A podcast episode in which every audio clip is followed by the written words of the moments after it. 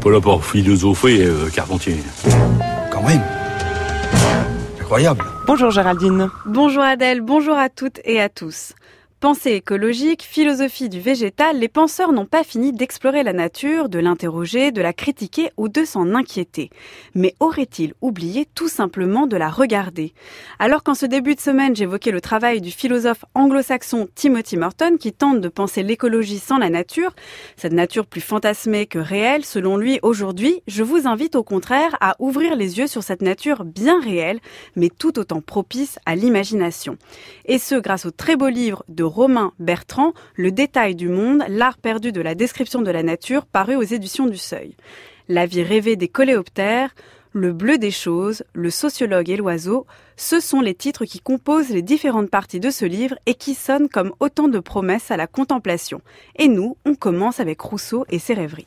Quand le lac agité ne me permettait pas la navigation, je passais mon après-midi à parcourir l'île en herborisant à droite et à gauche, m'asseyant tantôt dans les réduits les plus riants et les plus solitaires, pour y rêver à mon aise, tantôt sur les terrasses et les tertres, pour parcourir des yeux le superbe et ravissant coup d'œil du lac et de ses rivages, couronné d'un côté par des montagnes prochaines, et de l'autre, élargies en riches et fertiles plaines, dans lesquelles la vue s'étendait jusqu'aux montagnes bleuâtres, plus éloignées qu'il abordait. À l'automne 1765, Rousseau, se pensant persécuté, va se réfugier sur l'île Saint-Pierre, au milieu du lac de Bienne. Mais au lieu de se plonger dans l'étude, c'est au milieu de la nature, des fleurs et des arbres qu'il trouve la paix et s'adonne à la rêverie. Mais pas pour autant à l'inaction, car c'est dans cet environnement qu'il se met en tête d'inventorier, brin par brin, toutes les plantes de l'île sans en omettre une seule. Mais comment faire pour inventorier brin par brin toutes les plantes que l'on contemple? La question est double. Comment d'une part ne rien omettre dans sa description, aucune fleur, aucune tige, aucun détail, mais comment d'autre part faire cet inventaire? Comment en fait décrire ce que l'on voit? C'est la question que peut se poser tout chercheur qui fait du terrain, qui observe, note, récolte des données et doit en rendre compte avant toute analyse.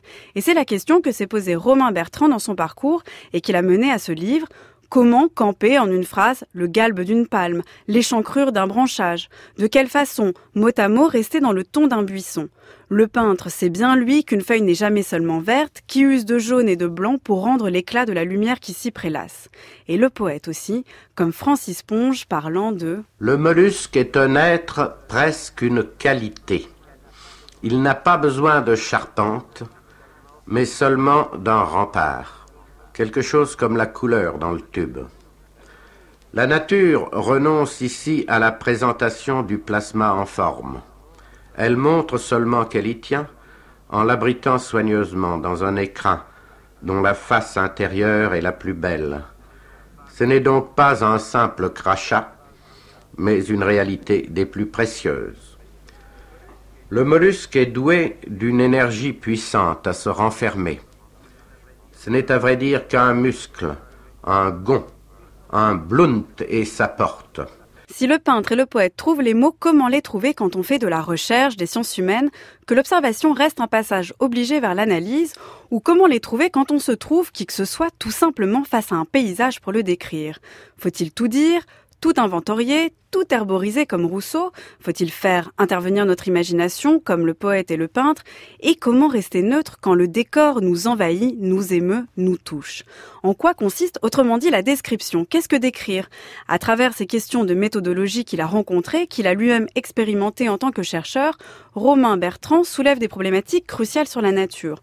Le rapport que l'on a avec elle, pas forcément abstrait et théorique, mais aussi affectif et passionné, sur la manière de la saisir, sans en rater le moindre détail, tout en s'en tenant à ce qu'elle nous montre, à sa surface, ou encore sur la manière de la regarder et de l'écouter, tout en en faisant partie.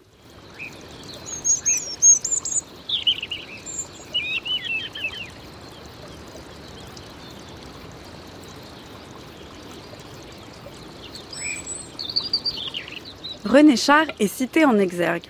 Les oiseaux libres ne souffrent pas qu'on les regarde. Demeurons obscurs, renonçons à nous, près d'eux. De manière plus large encore que la nature et notre rapport à elle, ce livre pointe nos propres manières et les interroge. Qu'est-ce que regarder et voir et dire ce que l'on regarde et ce que l'on voit? Plus qu'une simple observation, plus qu'un simple compte-rendu, plus qu'une photographie ou qu'un décor à planter, la description touche ainsi à cette manière de nous tenir au cœur d'un milieu, d'un environnement, de la nature et nous pousse, comme René Char, à savoir comment appréhender ce qui nous entoure en renonçant à nous.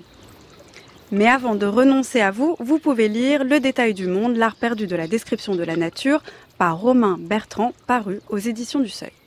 Merci beaucoup Géraldine. Votre chronique est à réécouter en ligne sur le site du Journal de la Philo.